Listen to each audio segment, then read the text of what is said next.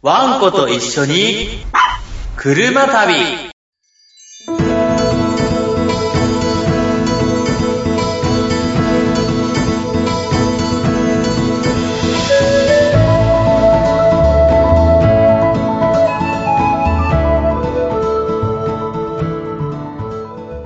どうも、この番組のパーソナリティで、まだ駆け出しのキャンパー、ミッチーです。そして、はい、毎度、ヤナさんです。よろしくお願いします。お願いします。はい、今回第7回目ということで、いやーもう、キャンプ盛り上がってるんじゃないですか？今そうね、もうええシーズン真っ只中突入だね。突入ですねう。ん。結構、あの、東京在住で、まあ、休日いろんなお店とかね、巡るんですけれども、まあ、キャンプ用品の説の、あの、なんだっけ、道具のコーナーが広い広い。もう増えてんね。増えましたね。こんなに出るんだと思うぐらい。う。うんん。だから、ホームセンター行くと時間ばっかり食っちゃうよね、俺。ず そうですよね。ーっと見ちゃうからさ。はあ、こんなのあんだ。あ、あ、なにこれ。え、これいいじゃんとか。い。えうん。買うか。うん、でも本当に必要かな。必要じゃないな。やめようか。みたいに。自分との葛藤とかそうそう相談がね、連続なんですよね。そうそうそうそうそう。もうずーっとそんなことやってるよ。いやー、本当にね。しかも毎年ね、なんか新商品とか、うんまあ今回も新しいブランドも出てるって聞きますからね。うんもう毎年あるともうね、このシーズン、本当にもう散財シーズンですよね。新しいブランドができるってことはさ、そんだけやっぱりキャンプ人口が、まあね、嬉しいことに増えてってるでしょ？そうですね。うん。そこに、ここに開発して商品を売るだけの、その、シェアがあるわけだから。ね。そうですね。うん見込めるからこそ進出するっていうか、うん確か立ち上げるってのありますからうね。ん。すごいなと思うよ。本当ですよね。うん。というような、こんなアウトドア好きな二人がお送りする番組ということで、うんまた濃厚なお時間を皆さんにお届けしたいなと思ねいます。はいね。頑張っていきましょ頑張っていきましょう。う。はーい。では、本編入ります。はーい。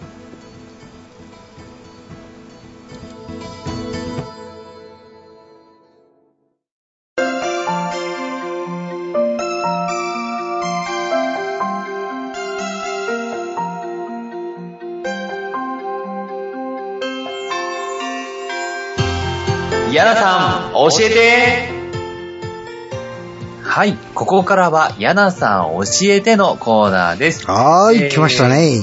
はい。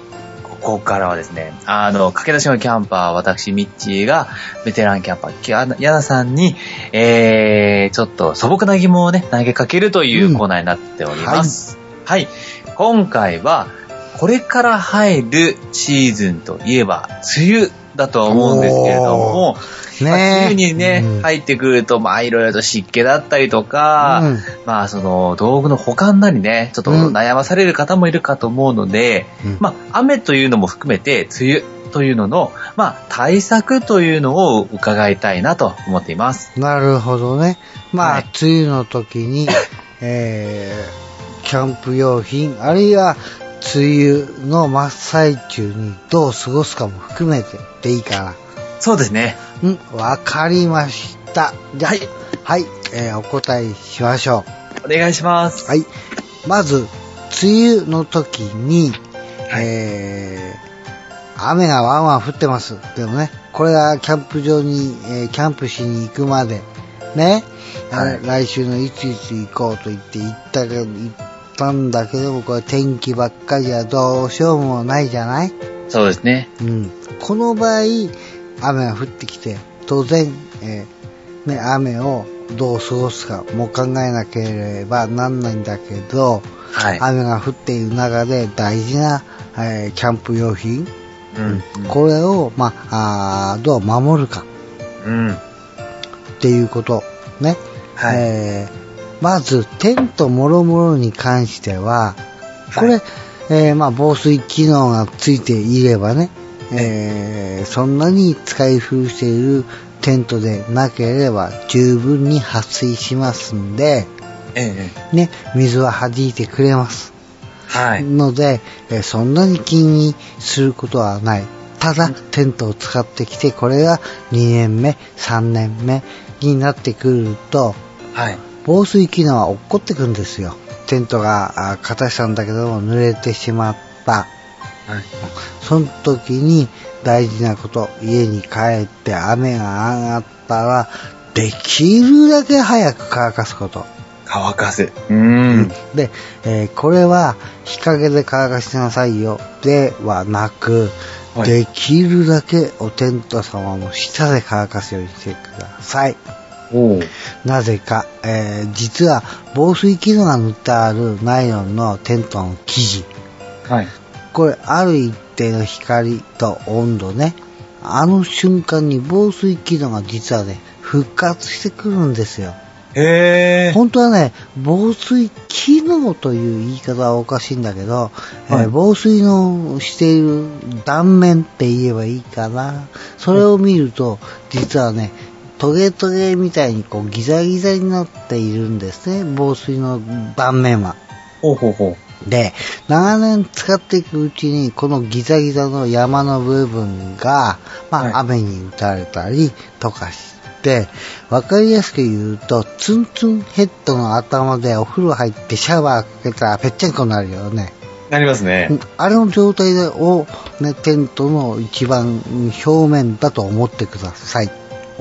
で、ぺっちゃんこになっちゃっている防水機能の部分。これを太陽光に当てることによって、ね、はい本来のツンツン頭に戻ってくるんですよ。でえー撥水機能が復活するんです。へえ。ですから余計な、えー防水剤とかなんかを吹きかけるよりかは、太陽の光の下、天日の下でしっかり干してあげる。はい。うん。で、まずは、広げるのもいいんだけど、はい。本来本当ならば、できれば家の近くで、そういう広い場所があるならば、そこで固定まではしないにしても一度テントを作ってあげる。あ、作っちゃうんですね。作っちゃいます。おそうこで、そこで、えー太陽の下でテントを乾かせばいいじゃないですか。で、えー乾かしてる間、ちょっと椅子を横に置いて、はい。あ疑似体験ではないですけども、自分の家の近くの公園で、うん、うんね、なんか寂しいけど一人キャンプをしているような感覚になって、テントを乾かす。で、お乾いたら、時点で撥水機能はある程度戻ってきているので、はい。大丈夫です。で、乾かすときに気をつけること、表面だけではなく、乾かし終わったら、出入り口をきちっと開けて、風を通してあげて、中までしっかり乾かす。うーん。これが大事なんですよ。なるほど。表面なんていうのはあっという間に乾くんですよ。実は。テントを立てて、本当に太陽がいい感じでピーカンで出ていれば、はい。どうだろう？10分かかりませんね、全部乾くのが。あ、そんなもん間に乾いちゃう。へえ。あれ？っていう、あんだけぐちゃぐちゃだったのに？みたいな。えーあっという間に乾くんだよ。ただ、乾いてる最中に水蒸気、当然テントの中も多かれ少なかれ濡れてんですよね。うん。そうですね。で、この水蒸気、テントの中の濡れている部分が乾いてきて水蒸気になった瞬間に逃げ場がないんで、はい。うん、で、だから出入り口をよく開けて風を通して中の水蒸気を抜いてテントの中もきちっと乾かしてくださいって言ってるのはそのためです。なるほど。うん。ね。うん、うん。うん。それで、えープラスアルファ、えー次、テント以外ね、コンロ、ランタン、ね。まあ、椅子テーブルに関してはある程度拭いてしまってるわけだから、そんなにひどい濡れはないと思うんだよね。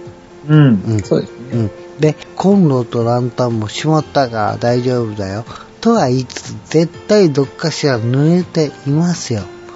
ただでさえ山の中、林の中でテントをした時、ね、普通の雨が降っていない状態でも湿気がかなりあるところでやっているわけなんで、はい。雨が降れば当然目に見えないような場所に水滴が絶対ついているんですよ。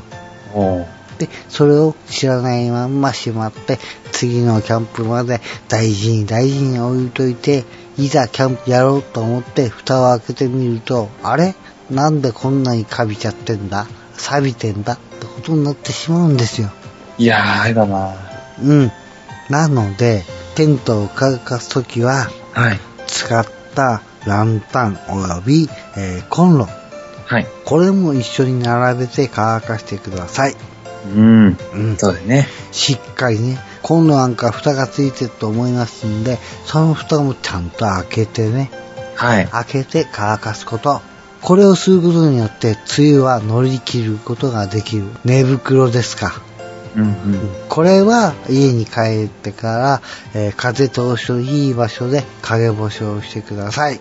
影干しね。うんああ、うん確かに。うん、そうすることによって、えー、綺麗に寝袋も乾いた状態で、次寝る時にも、キャンプ行った時も、なんか湿っぽくない？っていうのがね、えーうん起きませんね。ああ。はい。で、当然、テントと同じように、えー裏返し、裏側も綺麗に乾かす。表を乾かしたら、中、中の、うん表裏を逆にして、また同じように乾かしてあげる。で、しっかり乾いたと思ったら、そこで初めてきちっとしまって保管をしておく。うん。これが大事なんですね。いやー、なんかいろいろ貴重な話が聞けた気がします。うん。これを怠ると、道具の持ちは使えなくなってしまいます。しかも、使えなくなるのが、んなんだか知んないんだけど、キャンプを行ったその時のタイミングの悪い時に限って使えないんだよ。うーん。ああそれは嫌だなそういうことがほとんどそういうパターンで、えはい起きますよ。ああ、なるほど。ありそう。そうなってしまうので、はい。帰ってきたら必ず乾かすというう癖をつけて、それがメンテナンス。で、メンテナンス梅雨の過ごし方は、そのことに関しては、きっちっとやること。梅雨の湿気が多い時、えー、ホワイトガソリンの方は、はい。燃料を入れた後にはきちっとおカンカンの蓋は閉めておいてください。そこの時点で今度は水、水蒸気ね、空気中の水蒸気が開けた燃料の缶の中に入ってしまうので、そうなったらいくら劣化しづらいとは言っても劣化しちゃいますからね。うーん。なるほど。うん。意外に手間暇かかる。うん。ただ、好きなことに関してなので、楽しい作業になるから。うん。そうですね。うん。一個一個綺麗に乾かして、ピカピカになってくれば、おー、綺麗になったよって思うでしょ？そうですねそ。れをいじくってる時も、これまたキャンプなんだから。確かに一貫ですよねう。ん、いかんいかうん。ん。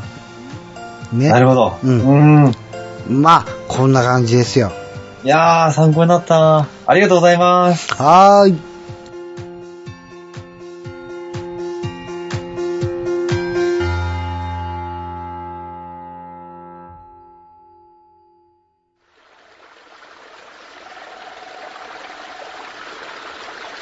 はい。では、ここから、えー、おすすめのキャンプ場を紹介するコーナーです。はーい。はい。今回は、ヤナさん、ぜひ、お願いします。はい、私の番でございますね。はい。えー、今回ですね、紹介するキャンプ場は、はい、朝霧ジャンボリーオートキャンプ場です。ほう。うん。ここは静岡県富士宮市にあるキャンプ場なんですが、はい。皆さんね、最近よくある、えー道の駅というのがね、おー、ありますよね。ありますね。朝霧高原という道の駅があるんですけど、はい。あまあ、ここの目と鼻の先にあるキャンプ場なんですが、はい。このキャンプ場、元ゴルフ場です。へえ。はい。ゴルフ場全部がキャンプ場に生まれ変わったんですよ。あ、そんな場所があるんですか？うん。で、しかもですね、静岡県富士宮市、標高が1000メーターは超えてますので、これからのシーズン、はい。涼しい。ああ、いいですね。すごい涼しい。私は行ってます。おじゃあ行ってー。ますね。へえ。で、ここね、何がすごいかっていうとね、ここの自慢できることは、はい。電源付きのサイトあるんですよね。この電源付きのサイトは各区画整理されているサイトなんですけども、はい。このサイト以外すべてはい。フリーサイトになってるんですよ。え？ー、フリー？フリーです。区画は一切ありません。へえ。サイトの場所によると、建てたテントの真正面に富士山です。いやー、いいな富士山が真正面に出ます。ー。へえ。ここは本当に富士山とフリーサイトというのが独特なキャンプ場で、えーここね、ワンちゃんも実は OK なんですよ。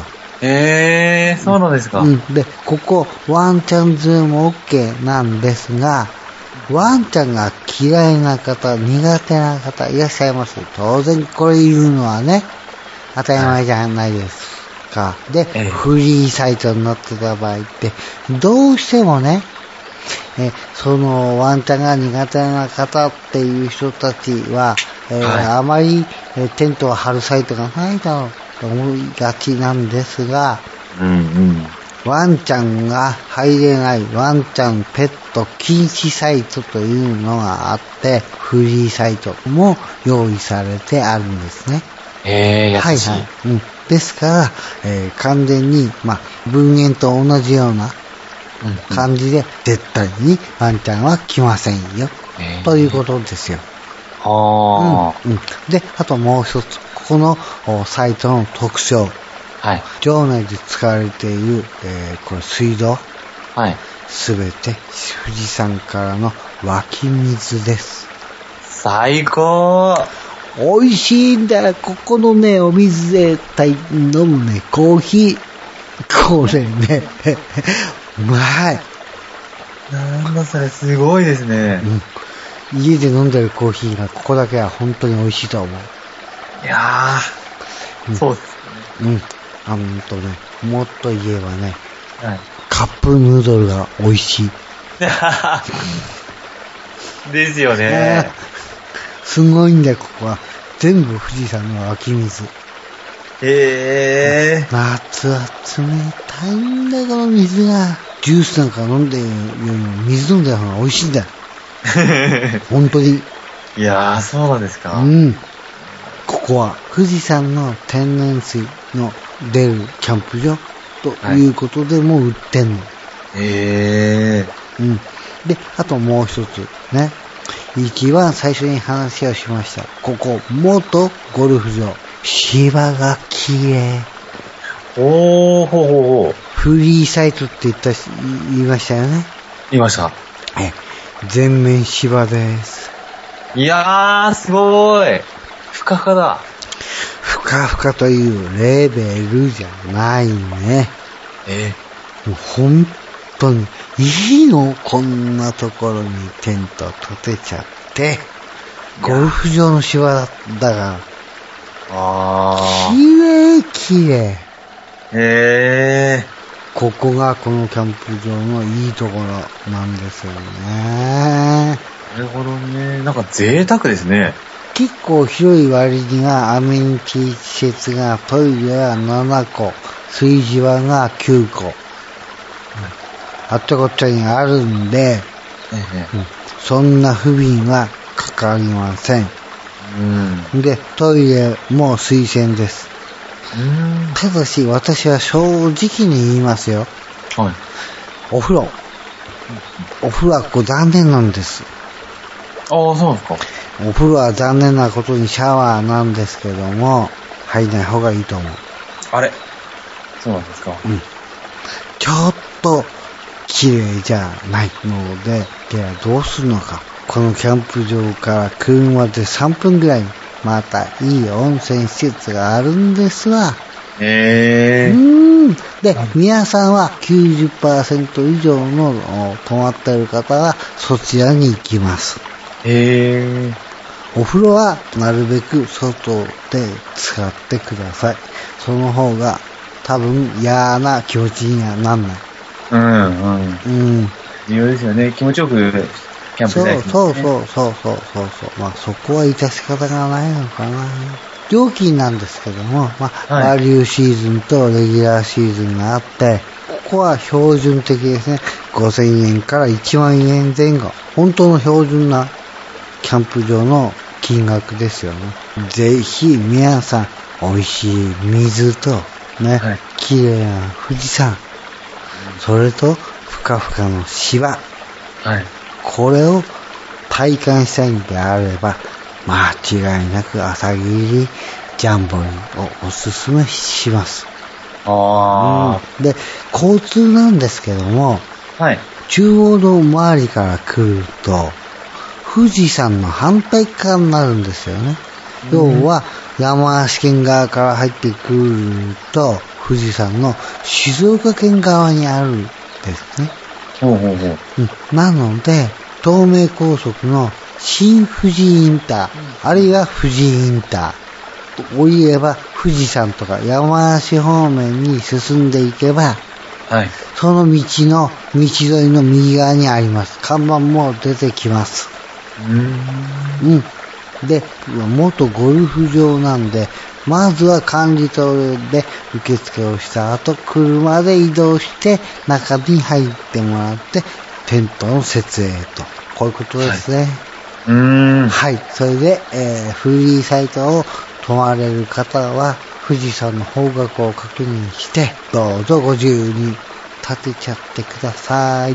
いやー、いいですねう。ん。だけでも行きたくなってきちゃいました。ねえ。本当にね、夏はね、涼しいです。涼しいです。夜なんか、場合によったら寒いって思うかもしれない。ああ、そんなにですか？うん。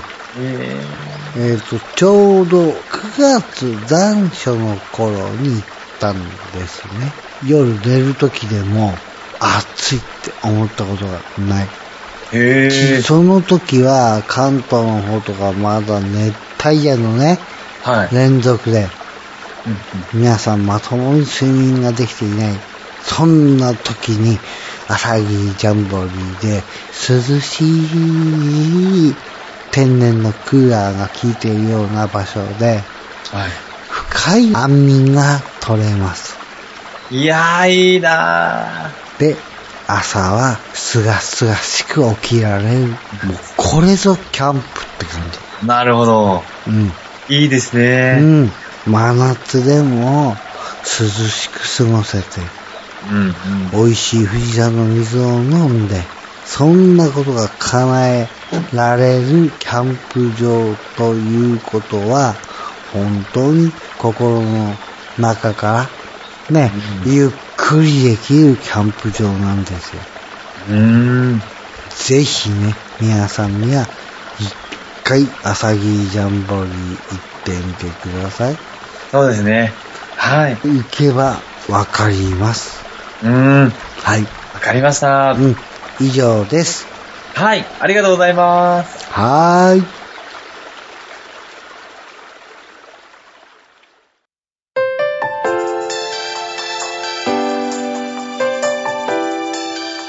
ワンポイントキャンピング。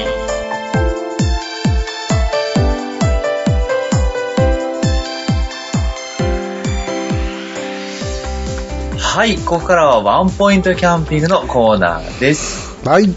今回は、えーと、ミッチーだな。はい、僕から、ねはいご紹介させたいと思います。はーい。はい。いつもは道具の紹介なんですが、うん今回はちょっと実践して、あ、これやってよかったと思ったちょっとポイントをね、ご紹介したいなと思います。濃いね、中身がいいね。そうなんですよ。うん何かというと、木の、えっ、と、手入れ、メンテナンスについてです。ん？何の？木製品ですね。あ、あなるほどね。はいはいはい。はい。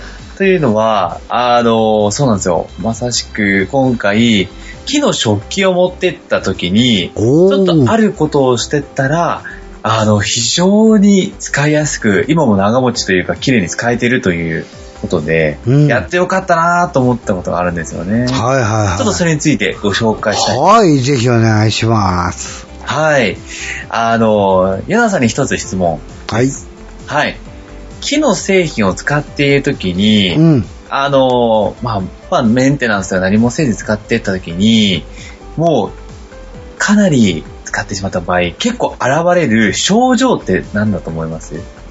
使えなくなっちゃうぐらいに、あ、これ使えない、うん無理だなって思ったときに出てしまうような、決定的な、その、故障に近いようなもの。変色しちゃったりさ。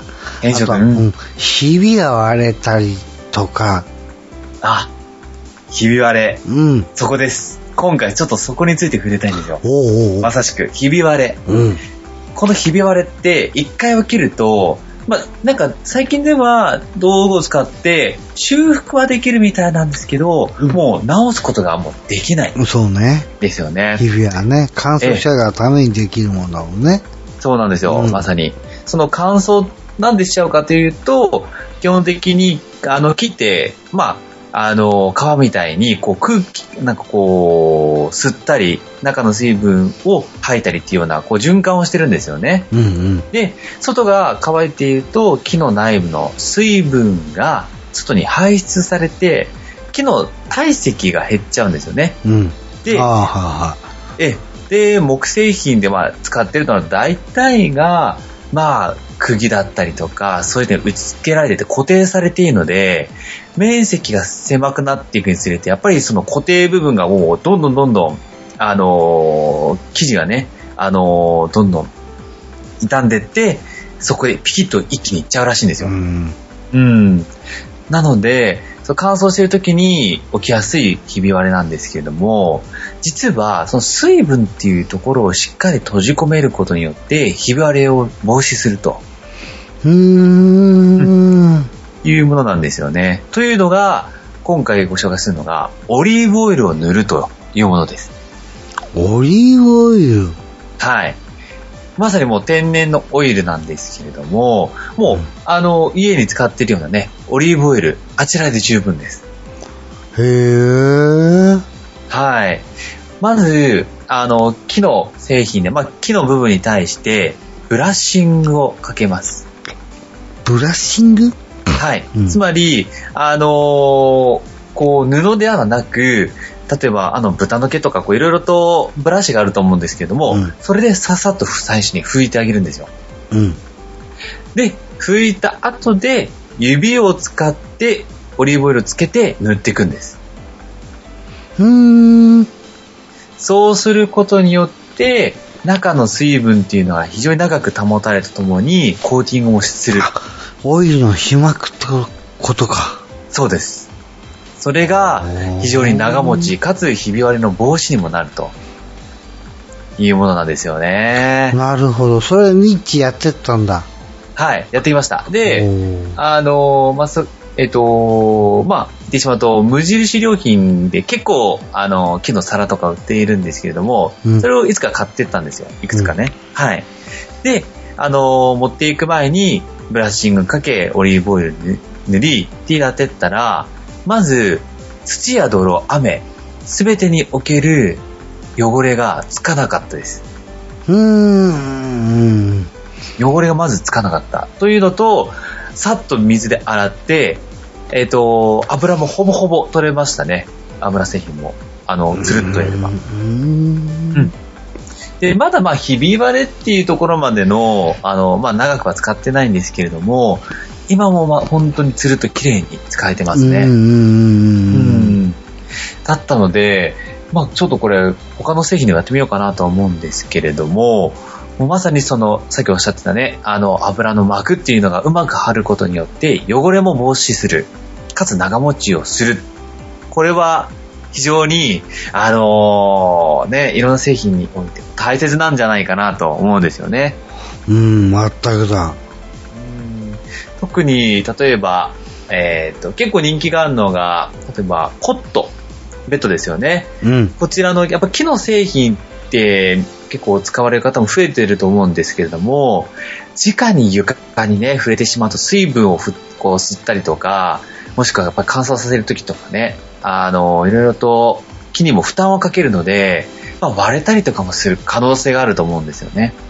あうんそういったのを防ぐためにオリーブオイルでしっかりとコーティングすることによって長持ちするんじゃないかなっていうのもあると思います。ー。うん。確かにそうだね。はい。あとはカトラリーでも結構皆さん木のあのものを使うと思うので、もうあらかじめね、使う前にちゃんとブラッシング、オリーブオイルを塗るっていうことをすると非常に長持ちするんではないかと。ああ、素晴らしい。ええ素晴らしい。うん。なのでやっぱり道具って買ったら長持ちというか大切に使いたいじゃないですか。そうね。実際キャンプ道具もろもろあると思うんですけども、木の製品っていうのもね、やっぱり、あのー劣化っていうのはしてしまうので、そういったものを長持ちするっていう意味では、うん、僕としてはしっかりとブラッシングとオリーブオイルをしっかり塗るっていうところをやってもらいたいということですね。しかも今回実践だもんな。そうなんですよ。実践をして実際に使ってみたところ、まさに汚れがつかない、落ちる。しかも今も綺麗に使えているっていうのは、いやー、これはもう、やってよかったと思いましたね。うーん。はい。これはね、やっぱり木の製品ってね、ぬくもりがあってね、あの、室内でもやっぱりこう、木の製品で使うと、あの、加湿というんですかね、加湿とか乾燥とかっていう、その、空気の清浄機能も果たしてくれるらしいんですよね。ななので、やっぱり木を使うっていうのはいいですよっていうのはまさにそれなんですけれども、まあ、外でキャンプで使ったら、それはあんまり使わないとは思うんですが、やっぱりその風合いっていいですよね。うん。うん、木の製品の風合い。あとはその統一感ってなると、やっぱり、ねいいかなと思ってて、僕もやっぱり木の製品どんどん使っていきたいなと思うんですけどね。うん。うん、そういった中で手入れをしっかりしていくっていうのは重要だと思うので、ちょっとこれは皆さんにぜひ伝えたいなと思って、今回ご紹介させていただきました。うん、なるほど。なかなか、いいところに目をつけた。ね。うん。まだまだちょっと駆け出しのね、あのー段階ではあるんですけれども、ちょっとずつやっぱり、そういったいい情報があって、どんどんやっていきたいんで、その中でね、あの、体験して良かったことはどんどん発信していきたいという意味では、木の製品っていうのはね、まさに身近だと思うので、ご紹介したかったです。わかりました。ええぜひね、あの、オリーブオイルね、あのー実際、あのー言うと、お茶碗ぐらいのちっちゃいお皿だったら、小指の爪ぐらいの量で足りますね。で、サラダで使うような大きい皿だったら、50円玉、10円玉サイズの油の量で十分使えるんで。もうほんと少量でも使えちゃうんでね、ぜひ皆さん試していただければと思います。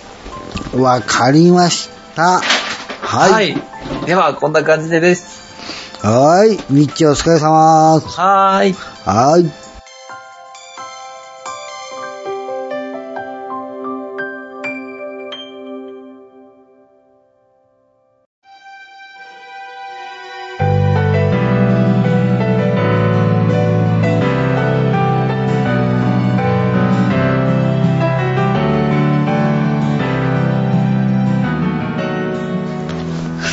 ンディングでーす。はい、どうもー。はい、7回目お疲れ様でした。お疲れ様でした。いやー、今日もね、ちょっと、紹介してもらったあの、キャンプ場、ほんと行ってみたいですね。うん。ジャンボリーは本当にいいんだよね。うん。だから、もしね、うんはい行くならば、まあ、どうかな、標高高いから、6月うん、5月の終わりから、9月いっぱいが限界がかな。あ、じゃあやっぱ、そうですよね。寒くなると考えるとう、ん。昼間はいいのよ。ただ、本当に夜が、はい。ありえないぐらい気温下がるかええそうか。ら。うん。そう考えるとね、まあ、これから暖かくなってきて、まあ、梅雨過ぎっていうのは、まあ、本当真夏ぐらいだったら本当に最適かもしれませんね。まあ、避暑地的な感覚で最高でしょうね。うーん。楽しみだなぁまた行きたいとこ増えたなうん。本当に富士山が綺麗。水がうまい。水。いやー、そうですよね。水重要ですよね。ほんと。うん。何するんでも水は使うから。そうですよね。手洗、なんか何でも確かに手洗った時のその冷たさっていうのは夏は嬉しいですし、うん飲む水もコーヒーだったりね、料理、スープ作るにも水必要ですからね。うん。いや、いいなぁ。うん。それとあとは、梅雨の対策もね、いや、貴重だったなと思いました。ああ、うん。そうそうそう。まあ、それで私もいろんな、えー持っていたね、えーキャンプ用品ですか？はい。えー、錆びちゃって使い物になんなく、なんだいしたって。とにかく、えー楽しいことをやる、やってるわけだから、はい。うん、頭の中でメンテナンスだけは手を抜いちゃいかんっていうことじゃん。そうですね。メンテナンスは本当大切ですね。うん。そこさえやっとけば、あとはざっくりでも大丈夫。メンテナンスのざっくりが命取りになる。ああ、確かに。そうですよね。機能製品もまさにそれかなと思ったので、いや、そうですね。大切にしないといけないですよね。うん。まあ、そのね、今回のことで、ミッチが、また一つ、あ、なるほどということで、えー、メンテナンスも自分なりにビシッとできるようになってくれれば、はいこれはもう最高ですよ。そうですね。リスナーの方たちも、あ、なるほどねって思ってくれれば、う OK。ん。そうですね。いやー、ちょっとこれからどんどんやっていこう。うん僕もね、揃ってきてるんで。うん、まあ、そうね、徐々に徐々に、ミッチもいろいろ増えてきたもんな。そうなんですよ。またランタン1個増えちゃったんで。あ？はい。ああ、やっぱ一本じゃ足んなかった？足りなかったですね。足りなくて、また、あの、僕の年のランタンを一つ買っちゃいましたね。ああ、ほんと、コールマン？コールマンの。コールマンのランタンって、ランタンポール立てて、吊り下げるのか、だから。えそうすると、もし隣とか。に人がいた場合、ランタンの光が漏れるじゃん。あ、漏れますよね。後ろにか鏡というか、反射板がついた。なんか包むというか、ちゃんと防止するというか。後ろに行かないようにっていうやつがちゃんとコールマンから出てっから、ええー。それをの？きちっとつけて、後ろの人に対して光をを眩しくないように、えー気を使うというか、うんそれをややるのも、ね、当然我々やんなきゃダメ。ああ、なるほどね。確かに自由気ままにやるんじゃなくて、ちゃんと配慮も考えてね、うんやらないといけないですね。照明に関しては使う時間長いからね。ああ、そうか。そうですね。確かに。テント入っちゃってんだから関係ないよっつって、明かり高々とつけていたら、うんすげえ眩しいんですけど、ってなってしまうのよ。そうか。うん。なるほど。そこちゃんと、ちゃんと気をつけないといけないですね。うん。やっぱちゃんとね、配慮も考えて、自分たちがやっぱり楽しめるキャンプをする。そうそうそう。うんそのバランス大切ですよね。うん。いやーじゃあちょっとそれをしっかり頭に入れてやっていきたいですね。うん。うん。また、キャンプしたいと思うので、いいね。またいろいろね、教えてもらいたいなと思います。はい、了解です。はい。では、こんな感じですかね。うん。そうですね。はい。はい。では、今回はこの辺で、皆さんのワンコが幸せに暮らせますように、またお会いしましょう。さようなら。さよなら。